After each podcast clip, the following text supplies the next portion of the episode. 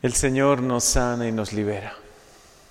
Jesús a eso ha venido, a sanar nuestras vidas, a llenarlas de sentido, a llenar de profundo sentido cada cosa que hacemos. Nuestra vida, que es un verdadero don de Dios, un don que le tenemos que agradecer todos los días, ¿no? Es sobre todo feliz y alegre, está llena de la bendición de Dios cuando nosotros nos acercamos a Él y le dejamos actuar. Y le pedimos, cada mañana le pedimos siempre que podamos, Señor, aquí estoy. Permíteme vivir mi vida con pleno sentido, sirviendo, amando, para lo que tú me has creado, ¿no? Hoy escuchamos en la primera lectura que no es bueno que el hombre esté solo. Se utiliza mucho ese Evangelio para los matrimonios, pero no solo se aplica al matrimonio. La soledad no es buena. La soledad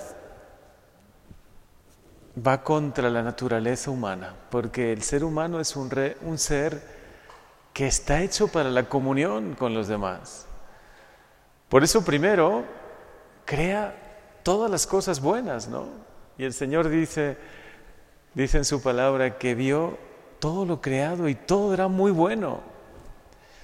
El ser humano, el corazón humano está hecho para entrar en relación, en armonía, primero con toda la creación.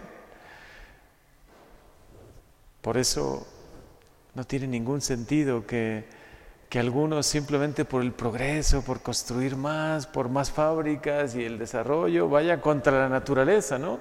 Papa Francisco la ha llamado la casa común.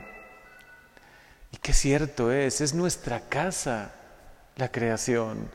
Todo lo que Dios ha creado es nuestra casa. ¿Cómo no lo vamos a cuidar?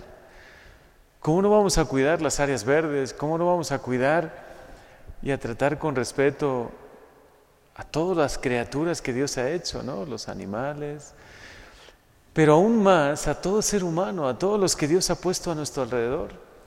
Por eso el ser humano no puede centrarse solo en sí mismo, vivir egoístamente, pensar que los demás no existen, aislarse, porque entonces va contra sí mismo. El ser humano está hecho para estar en comunión con los demás. Somos imagen de Dios. Y por ser imagen de Dios, de alguna manera Dios es Trinidad, Padre, Hijo y Espíritu Santo, estamos llamados a esa comunión de amor con los demás.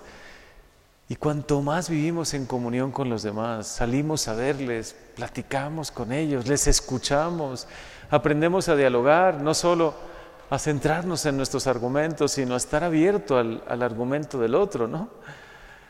Entonces es cuando somos más felices, cuando podemos encontrar la reconciliación, la armonía, el perdón. Cuánto, cuánto nos ayuda siempre la palabra de Dios. Hoy es luz para nosotros.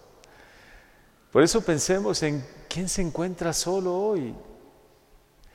¿Quién de los que tú conoces vive un poco esta soledad? Porque ya no tiene a nadie, porque ya no le visitan, porque está viviendo un momento difícil en su vida, qué importante es que seamos buenos samaritemos y llevemos compañía, escucha, que seamos de verdad portadores de la bendición de Dios y que entendamos que Dios nos ha hecho para la comunión. Y por supuesto pues se aplica mucho al matrimonio. Para la comunión de amor no es bueno que el hombre esté solo, no es bueno que el corazón humano se sienta solo. No podemos caminar en paralelo, ¿no? Cada uno por sus rieles, sino que debemos estar continuamente unidos, escuchándonos, comprendiéndonos, perdonándonos. Señor, llénanos de tu gracia, de tu bendición, porque tú has venido, Jesús, a iluminar nuestra vida, has venido a sanarnos, a llenarla de sentido, como escuchamos hoy en el Evangelio, ¿no? Esa pobre niña que tenía un espíritu inmundo. Qué misterio que Dios haya permitido que hasta los niños, algún niño, quede poseído, ¿no? Es un misterio. Pero entendemos que Dios siempre va a sacar un bien de una permisión suya. Y aquí lo vemos claramente. Ni siquiera Jesús tuvo que ir, ¿no? A la distancia, solo por tu fe, mujer, solo por tus palabras ya tu hija ha quedado liberada. Ahora entendemos por qué Jesús se encarnó. Vino a liberarnos del mal, del egoísmo, vino a liberarnos de tantas cosas que nos encadenan, ¿no? Y hacernos plenamente libres, a, a que encontremos el pleno sentido de la vida, que es amar. Para eso fuimos creados por Dios. Señor, llena nuestra vida, nuestro corazón de tu gracia. No permitas que nos encerremos en nosotros mismos y ayúdanos a ser buenos samaritanos de los demás. ¿Quién puede necesitar de mí? ¿Quién puede necesitar de mis palabras, de mi escucha? Porque tú nos has hecho para la comunión de amor, para estar de verdad en armonía contigo, Señor, y con los demás. Por eso ilumina nuestras vidas. Ven y sánanos. También sana a quien hoy siente dolor por alguna pérdida. Como comunidad, para eso estamos aquí, para que no te sientas solo, para que nunca se sientan solos.